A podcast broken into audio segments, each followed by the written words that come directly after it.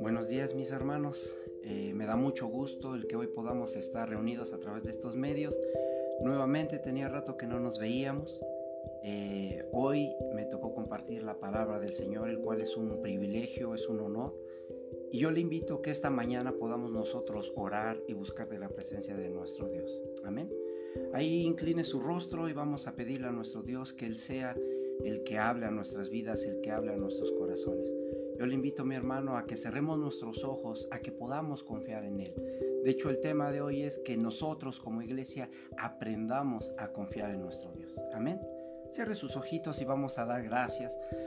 Padre bendito que moras en los cielos y en la tierra, te damos gracias, Señor, en este día tan maravilloso, en esta mañana, Señor, la cual nos has regalado un aliento de vida en el cual nosotros hoy podemos venir delante de ti, Señor, agradecidos, buscando tu rostro, buscando de tu palabra, Padre. Gracias por cada uno de mis hermanos que se conecta día tras día, Señor, en cualquiera de los diferentes horarios para buscar de tu palabra.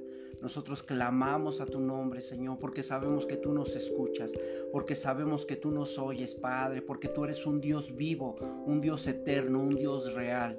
Gracias Padre bendito, porque ahora en ti podemos refugiarnos, ahora en ti podemos descansar, Padre. Permítenos que como iglesia, Señor, podamos entender los tiempos de esa tribu de Isaacar, que no solamente sabía el qué hacer en estos tiempos, Padre, sino que los comprendía. Gracias, Padre, porque es un tiempo de cambiar como iglesia, es un tiempo en el cual nosotros debemos confiar en ti plenamente, Señor. A ti te damos gloria, te damos honra, en el nombre maravilloso de Cristo Jesús. Amén y amén. Bueno, mis hermanos, antes que nada yo le quisiera invitar a que buscara en la palabra del Señor el libro de Deuteronomio, capítulo 1, y que me acompañara usted a leer la, la, palabra del versículo 28 al 32. Ya sabe que como doctrina nosotros hemos aprendido a buscar todo lo que se nos diga conforme a la palabra del Señor. Y si usted oye temas o, o predicaciones y no le da ningún texto bíblico, mejor aléjese y busque la sana doctrina, mi hermano. Mire, capítulo 1 versículo 28 de Deuteronomio nos dice así, ¿a dónde subiremos? Nuestros hermanos han atemorizado nuestro corazón, diciendo, este pueblo es mayor y más alto que nosotros, las ciudades y amuralladas hasta el cielo. Son grandes y amuralladas hasta el cielo. Y también vimos allí a los hijos de Anac. Entonces os dije, no temáis ni tengáis miedo.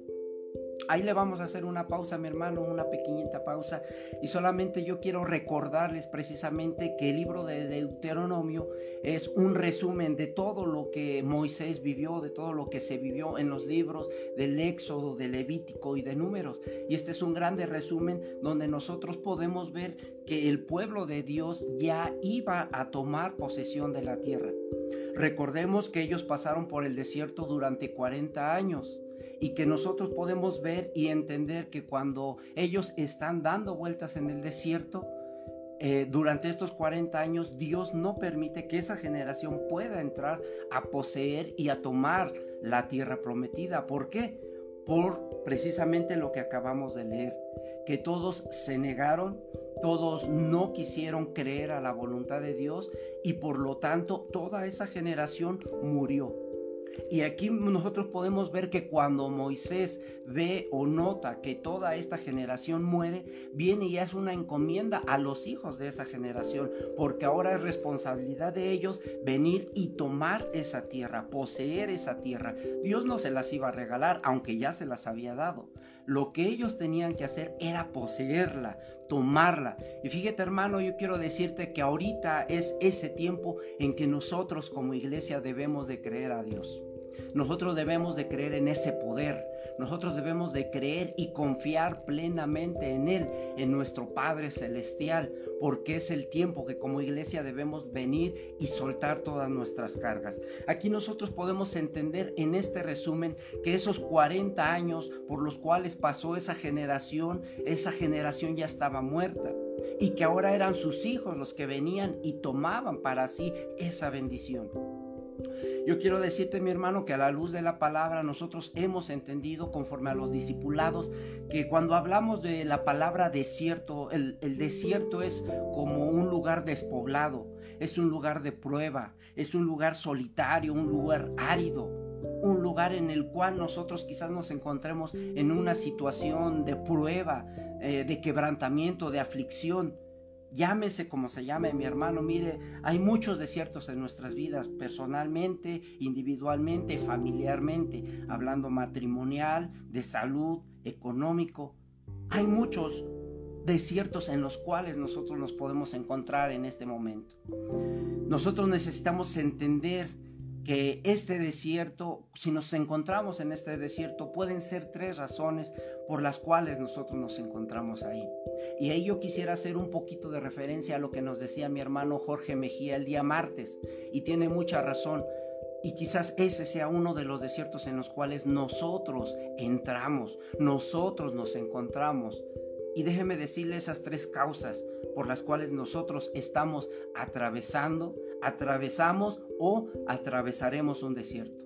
Muchas veces nos han dicho que como cristianos no vamos a sufrir, no vamos a batallar, no vamos a carecer de nada, que Dios va a suplir todo y sí lo puede hacer mi hermano, pero no nos exenta del pasar por un valle de sombra y de muerte. Y dice la palabra que aun que lo pasemos, el Señor irá con nosotros. ¿Qué quiere decir esto? Que vamos a pasar por esos valles, que vamos a pasar por esos días de tormento, que vamos a pasar por esos desiertos. Una de las razones, mi hermano, por las cuales nosotros podemos estar en ese desierto, muchas veces le echamos la culpa al diablo, al enemigo y que el Señor lo reprenda. Muchas veces nosotros le echamos la culpa a Él. Pero déjame decirle que una de las razones por las cuales nosotros quizás estemos en un desierto atravesando o que atravesaremos, porque no le digo que no vamos a atravesar, sí vamos a atravesar un día malo, dice la palabra, nosotros estamos en ese desierto por nuestras malas decisiones. Y bien lo decía mi hermano Jorge. ¿Por qué? Porque si yo en ese afán de querer sobresalir, vengo y me meto a un desierto. ¿A qué me refiero con esto, mi hermano? Él tocaba el tema de las tarjetas de crédito. Muchas veces es cierto que nosotros por querer tener una estabilidad mejor, por tener un empleo mejor, un carro mejor, nos metemos a unas situaciones embarazosas. ¿Por qué? Porque me endrogo con las tarjetas de crédito, porque saco un vehículo, porque no echo cuentas, no hago cálculos. Independientemente de todo eso, confío en mi fuerza, confío en mi, voluntad, confío en lo que yo creo poder hacer. Pero la verdad es que aquí nosotros, como hijos de Dios sobre todo, debemos de venir y doblar nuestra rodilla y preguntarle a Dios, oye Señor, ¿quieres que haga esto? ¿Quieres que me endrogue acá? No, por lógica, ¿verdad? El Señor no le agrada a ningún deudor. Pero nosotros en ese afán de querer venir y tener algo más, una posesión, empezamos a idolatrar al carro, al trabajo, a la ropa, a la casa, etcétera. Hay muchas cosas en las cuales por nuestro propio pie nosotros nos metemos a ese desierto. Con las tarjetas de crédito es fácil pasar una vez, dos veces, tres veces y no pasa nada, pero a la vuelta de un mes está el problema. Y por eso, mi hermano, aquí nosotros podemos entender que cuando nos hablen de 40, nos está hablando de un tiempo de prueba. Recordemos los 40 días en el arca, cuando estuvo el diluvio, 40 días y 40 noches, cuando el pueblo estuvo en el desierto, 40 años, y estaba en un desierto que es un tiempo de prueba, un tiempo de aflicción. ¿Ok? Número uno, quizás el problema sea porque nosotros hemos tomado malas decisiones, porque no hemos consultado a Dios. Pero también hay otra segunda situación. Esa segunda situación es porque otras personas ajenas a nosotros nos han hecho un daño, dice la palabra, que la maldad de muchos se multiplicaría para el final de los tiempos. Déjeme decirle, mi hermano, que si usted no lo cree, estamos precisamente viviendo el final de los tiempos. Ese tiempo escatológico, esos tiempos de prueba, y que nosotros lo vemos a la luz de la palabra con todo lo que acontece. Y si muchos ahora están perdiendo el amor por sus hermanos, vendrán y la maldad que ha crecido en ellos hará daño a cada una de las familias. ¿A qué me refiero? Que posiblemente en la calle nos quiten el carro, nos asalten, quizás entren a nuestra casa y, hagan daño a la familia. Quizás clonen las, las tarjetas y nos roben. Quizás eh, hagan daño a una propiedad, a la familia. Entonces es algo que ya no depende de nosotros, mi hermano. Esta segunda situación es porque otras personas malas toman esas decisiones sobre nuestra vida, sobre nuestra familia. No es por nosotros. Un ejemplo de ellos, quizás algo muy burdo, es por ejemplo los hijos. Los hijos quizás no tienen ese control económico o el poder pedir las tarjetas de crédito o sacar el carro. Pero si el papá o la mamá tomó esa mala decisión en su propia carne, en su decisión vana, y no consultó a Dios, entonces ahí los afectados son los hijos. Los hijos son los que están sufriendo ese desierto. Y si el papá es cierto que tomó la mala decisión de tomar una tarjeta de crédito y darle mal uso realmente, entonces ahí ellos como terceras personas están afectando a sus hijos. Los hijos están atravesando ese desierto. ¿Por qué?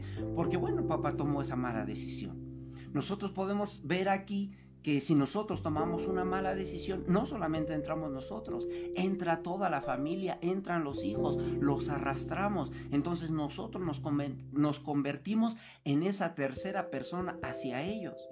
Esa sería la segunda causa por la cual estaríamos atravesando un desierto, por las cuales estamos atravesando un terreno despoblado, una situación árida, una situación desolada. Y déjeme decirle número tres, mi hermano, el punto número tres por el cual nosotros nos encontremos, estamos o estaremos en un desierto, no es por nuestras malas decisiones o de terceros o del enemigo, como le decía yo es por la bendita voluntad de nuestro Dios. Nosotros sabemos que Dios es un Dios soberano, un Dios que desea probar nuestra vida y no física. Yo estoy hablando de la vida espiritual, porque muchas veces como hijos de Dios decimos creer en Dios, decimos confiar en Él, pero no hacemos su voluntad, no hacemos lo que dice la palabra. Entonces el Señor necesita meternos a un desierto. ¿Para qué? Precisamente para probar nuestra vida espiritual y que nosotros podamos venir y hacer conforme a su voluntad.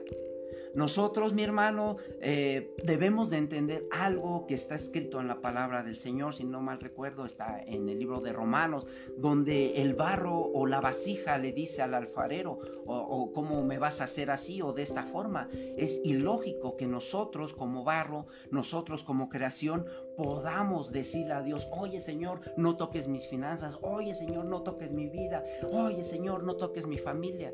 Es ilógico. ¿Por qué? Porque el que hace a la vasija, el alfarero, él hace como quiere con ella. Si no está tomando la forma, la vuelve a deshacer para que vuelva a levantarse. Entonces, mi hermano, nosotros debemos de entender que Dios en su soberanía tiene el control de venir y meternos a un desierto o a dos o a tres, no sé yo, cuántas veces Él nos pueda atravesar por un desierto. ¿Por qué? Porque nosotros debemos de entender que el desierto nos va a enseñar, que el desierto nos va a corregir, que el desierto nos va a quitar la altivez, que el desierto nos va a quitar una cerviz levantada. El desierto para eso nos va a servir, mi hermano. Es como los jóvenes en la escuela cuando llegan los exámenes. Vienen los exámenes y yo le aseguro que a ningún joven de los que está estudiando les gustan los exámenes. ¿Por qué?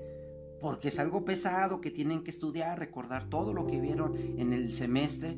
Pero ¿para qué es el examen? Precisamente para que puedan pasar de grado para que puedan avanzar. Y déjeme decirle que el desierto es lo mismo en nuestra vida espiritual. El desierto es una pequeña prueba que el Señor pone en nuestras vidas para ver, para saber, aunque Él ya lo sabe, que nosotros podamos ver cómo estamos delante de Él. Que nosotros podamos aprobar esta prueba, aprobar este examen.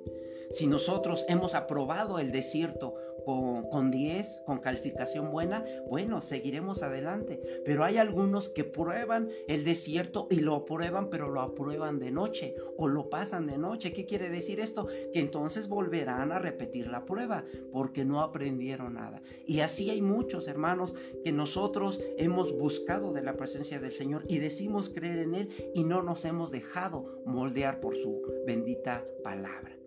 Mi hermano, yo quiero ponerle un ejemplo rápido y yo creo que usted lo ha leído muchas veces, el, el libro de Job. El libro de Job, si nosotros recordamos en el capítulo 1 del versículo 8 al 22, cuando Job lo pierde todo. Quizás ahorita nosotros estemos atravesando un momento de desierto. Y nos decía mi hermano Jorge el martes, quizás yo ya me endrogué, quizás yo ya eh, me están levantando todos mis bienes. Pero mire, no nos comparemos en nada con lo que le pasó a Job. Job en un día, en un día perdió todo esto que le comento. Si usted lee capítulo 1 y capítulo 2, del 2 del 1 al 10, nos dice la palabra del Señor que Job lo perdió todo. Que no estaba terminando de, de hablar un siervo cuando llegó el otro. Y no estaba terminando de hablar ese cuando llegó el otro. ¿Por qué? Porque perdió en un día, mi hermano, en un día. Perdió toda su economía, todo su ganado, toda su bendición. La perdió en un día. Muchos quizás con, esta, con este bicho que anda en el mundo, eh, han perdido familiares, una, dos, tres personas. Déjeme decirle que a Job dice la palabra que perdió todos sus hijos porque estaban reunidos. ¿Era juicio de Dios? No. Era que Dios en su soberanía estaba permitiendo vivir este desierto a Job. ¿Para qué? Para ver cómo estaba su corazón. Y lo podemos ver porque al final usted recordará que pierde su familia, pierde su economía y, también pierde la salud física. No pierde la vida, pero pierde la salud física. Y ahí Dios lo estaba probando.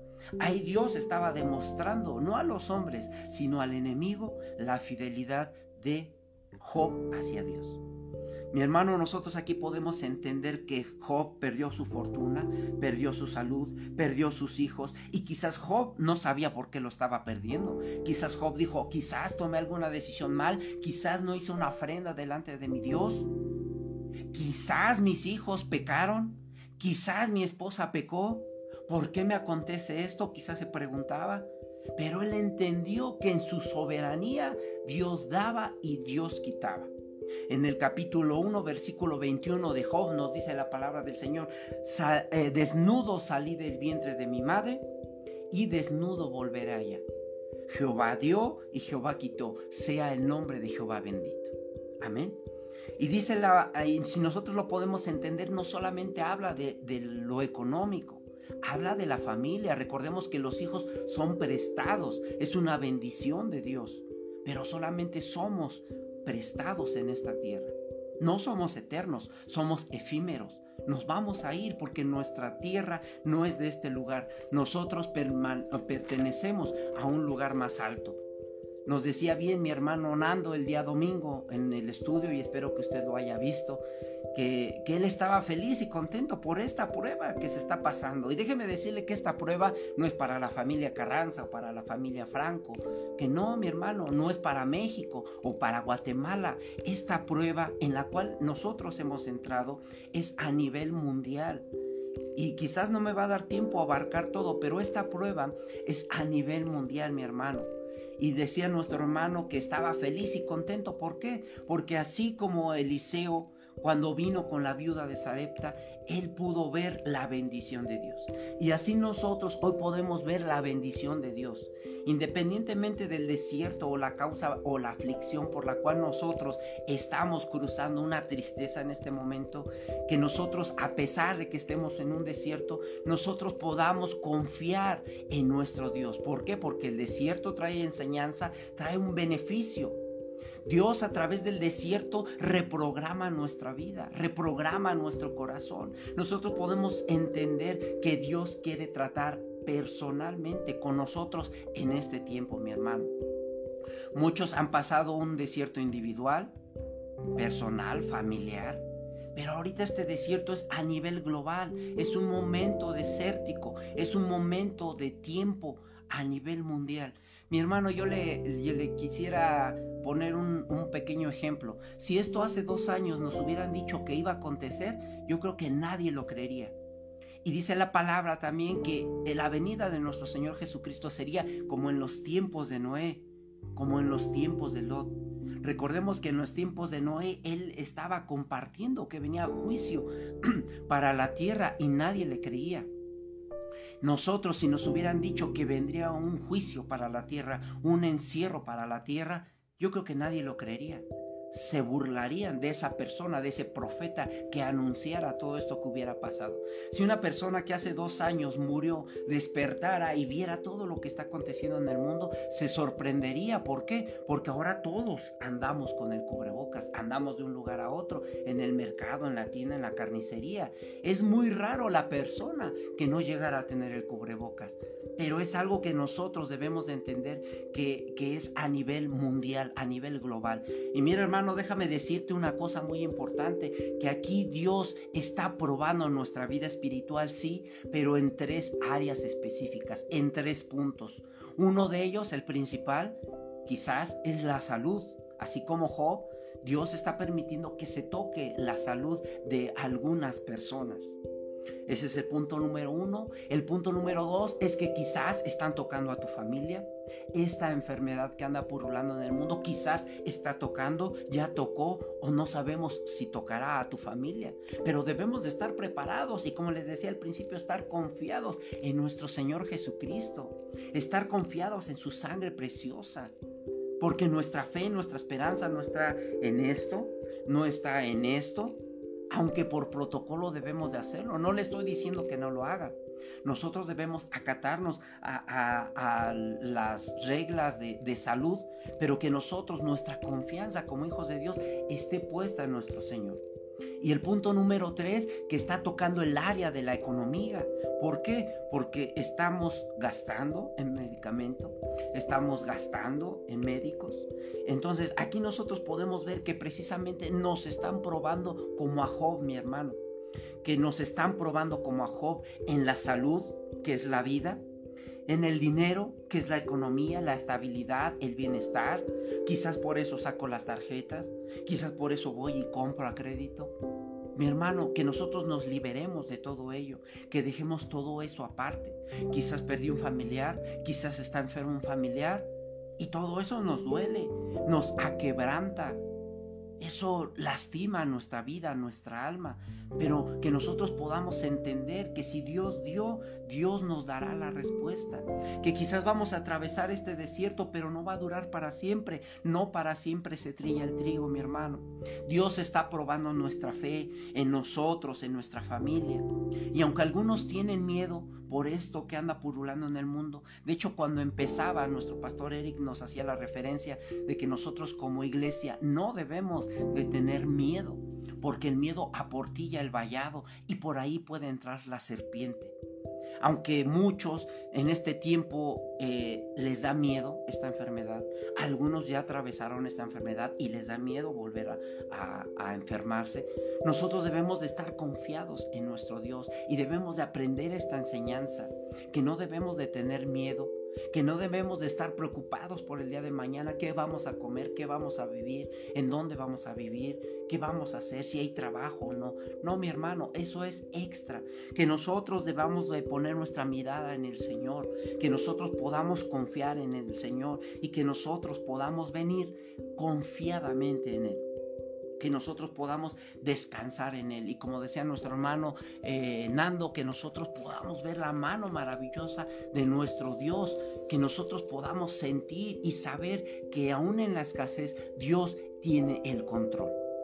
Hay muchos que están con ese miedo y sobre todo si no conocen de Dios. Pero nosotros como luz del mundo debemos de venir y mostrar nuestra fe y nuestro amor hacia ellos, haciéndoles saber que hay un Dios poderoso, un Dios de amor, un Dios que tiene el control en sus manos. Algunos piensan que Dios ya perdió el control por, por, la, por, eh, por este bicho que anda en el mundo. Y la verdad es que no es así, mi hermano. Muchos les da miedo que, ay, si me toca ese bicho. Algunos otros les dará miedo, ay, si me tengo que encerrar. Algunos les dará miedo, ay, si tengo que meterme oxígeno. Y si me entuban. Y todo este miedo anda en el mundo, mi hermano. No solamente de un país o de otro, es por todo el mundo. Yo he escuchado la, la, declaración de algunos cristianos que dicen, es que yo soy cristiano, a mí jamás me va a tocar ese bicho, jamás me voy a enfermar porque Dios está conmigo. Sí, Dios está con nosotros, mi hermano, pero recordemos que vamos a pasar por un desierto. Recordemos que vamos a pasar por un valle de sombra y de muerte, que no estamos exentos. Y algunos dirán, no, es que mi fe es más sobrenatural y voy a orar y voy a ungir mi casa y tantas cosas que usan como fetiche. Y la verdad es que no es así, mi hermano. Nosotros debemos de estar confiando en nuestro Dios. Nosotros debemos de estar confiando en nuestro Dios ciegamente. ¿Por qué? Porque Él es el que nos da la vida. Él es el que tiene el control. Algunos podrán decir, bueno, sí, sí me enfermaré, pero jamás me pondrán oxígeno. Yo he conocido de hermanos que tienen oxígeno. Algunos podrán decir, sí, pero jamás me podrán eh, entubar, jamás me meterán a un hospital. Yo conozco de hermanos que están en un hospital. Y aún no solamente eso. ¿Y qué tal si muero? ¿Qué tal si muere mi familiar? ¿Por eso voy a, a renegar de mi Dios? ¿Por eso voy a renegar de mi fe? No, mi hermano. Algo que debemos de tener nosotros muy claro en nuestra mente y en nuestro corazón es que todo lo que nos pasa nos sirve para bien. Y que si me enfermo del bicho, me enfermo y gloria a Dios. Y que si tengo que encerrarme, me encierro y gloria a Dios. Que si tengo que usar oxígeno, lo uso y gloria a Dios. Estoy pasando una prueba y estoy aprendiendo. Que si me entuban, gloria a Dios. Y que si muero, y mi hermano, yo esperaba un amén por lo menos ahí o un like. Y si muero, es la pregunta de hoy. Nosotros estamos esperando y anhelando la venida de nuestro Señor Jesucristo. Pero si Él nos llama a su presencia antes, ¿estamos listos? ¿Estamos dispuestos a llegar a su presencia? Nosotros debemos de entender que yo, aunque muera, seguiré confiando en el Señor todos los días, mi hermano, hasta que tenga aliento, dice su palabra, todo lo que respira alabe a Jehová. Amén.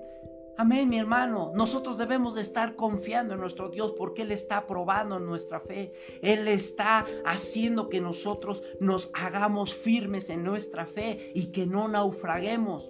Hay muchos que por esta situación están naufragando en su situación espiritual porque han perdido trabajo, han perdido economía, porque se ha enfermado un familiar o dos o tres o toda la familia, porque han perdido un familiar o dos o tres y muchos dicen, ¿y dónde está el amor de Dios? ¿Dónde está ese amor ese Dios que tú dices que existe? ¿Dónde está si yo ya perdí a tanta familia? Pero no importando la familia que hayamos perdido, nuestra fe seguirá firme y nosotros seguiremos confiando en el Señor todos los días, mi hermano. Que ese quizás sea eh, eh, nuestra fe, el momento en el que nosotros podamos venir delante de nuestro Dios. Nos dice en el libro de Jeremías capítulo 29 que nosotros invocáramos el nombre de nuestro Señor, que, que viniéramos y oráramos y Él escuchará que nosotros lo hallaremos, porque nosotros venimos delante de Él a buscarlo de todo vuestro corazón.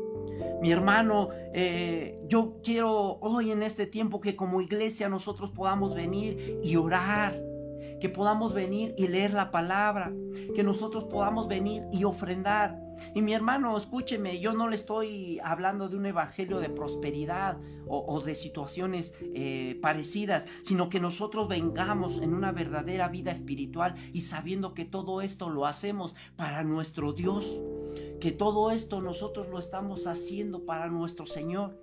Mi hermano, ya no me dio tiempo a avanzar Quizás más adelante podamos continuar con este tema, pero yo algo que quisiera que usted se quedara como iglesia es que es el tiempo en que confiemos en nuestro Dios, que confiemos plenamente en Él, así como Eliseo y la viuda de Sarepta cuando estuvo en escasez, que Dios lo sustentó y vimos el tema el domingo con nuestro hermano Nando. Y si no lo vio mi hermano, vaya y búsquelo, léalo, óigalo, descárguelo y ande escuchándolo. Mi hermano, que nosotros podamos estar confiando en nuestro Dios, orando día y noche. Es el tiempo de que la iglesia busque de nuestro Dios. Nosotros como iglesia quizás pensamos que estamos de vacaciones, pero la verdad es que no estamos de vacaciones, mi hermano. Ahora estamos transmitiendo a través de estos medios para que la iglesia siga alimentándose. No estamos de vacaciones, aunque no se ha abierto el templo. No estamos de vacaciones porque estamos buscando de nuestro Dios y estamos orando y estamos leyendo la palabra. Y si no es así, yo espero que usted lo pueda hacer, mi hermano. Amén. Amén. Cierre sus ojos, vamos a orar a nuestro Dios, vamos a clamar, así como el pueblo clamaba en el desierto, y que no cometamos los mismos errores que cometió el pueblo de Israel, que nosotros como iglesia vengamos y confiemos plenamente en nuestro Dios. Nosotros a la luz de la palabra sabemos que el pueblo cuando atravesó el desierto, Dios estaba con ellos, les enviaba una columna de fuego, les enviaba una nube que les cubría, abría el mar, y, ayer lo decía el pastor en, el estudio, él abrió el mar rojo y por ahí atravesó el pueblo. ¿Por qué? Porque representaba la sangre de nuestro Señor Jesucristo. Que hoy podamos venir y con esa puerta abierta podamos confiar y podamos clamar a nuestro Dios y podamos entender que Él está con su oído atento a nosotros. Oh, yo te pido, mi hermano, que si has perdido algún familiar, no reniegues de, nuestro Señor, no le reclames nada. Que si te has enfermado, no te enojes con el Señor. Que puedas entender que quizás era una prueba, pero que a diferencia de aquellos que no conocen del Señor, nosotros podemos dar testimonio de que tenemos un Dios firme, un Dios real, un Dios eterno, un Dios de amor, un Dios fiel. Gloria a ti, Padre eterno y celestial. Te damos gracias en esta mañana, Señor, porque nos permites buscar tu rostro, porque nos permites orar a ti, Padre. Gracias, Señor, porque entendemos que no estamos de vacaciones, Padre, porque entendemos que buscaremos de tu palabra, porque entendemos que buscaremos de tu palabra bendita todos los días de nuestras vidas, Señor. Gracias te doy, Padre, aún por las personas que se hayan enfermado, por mis hermanos que han enfermado, aún, Señor Jesús, que tú vengas y obres sanidad en sus vidas, Padre, porque nuestra esperanza no está en el medicamento que ya se está aplicando en el mundo, Señor, porque nuestra esperanza no está en lo que nos cubre, Señor, la boca, porque nuestra esperanza, Señor, no está en lo que lavamos las manos, Señor, nuestra esperanza está en ti, Padre, en tu bendito Espíritu Santo, que tú estás con nosotros todos los días de nuestras vidas, Padre. Te alabamos y te glorificamos, Señor, porque tú eres bueno, porque tú eres maravilloso, Señor, y porque para siempre es tu misericordia. Permítenos entender que este tiempo de prueba, Padre, en el desierto, quizás sea por nuestras decisiones, quizás sea decisiones por los terceros, o más aún por tu bendita voluntad soberana, Señor, en nuestras vidas. ¿Para qué? Para que podamos entender, Señor, que tú nos estás forjando, que tú nos estás lijando, que tú nos estás moldeando como esa vasija, como ese barro, Padre. Gracias te damos en ese nombre maravilloso de nuestro Señor Jesucristo. Bendice a cada uno de mis hermanos, Padre, que se han conectado, aún a los que verán este video más adelante, Señor. Gracias en el nombre maravilloso de nuestro Señor Jesucristo. Amén y amén. Aleluya. Gloria a Dios, mi hermano, pues estamos despedidos. Me da mucho gusto que se haya conectado. Esperemos vernos más seguido y Dios bendiga su vida, su día de hoy que inicia con bendición.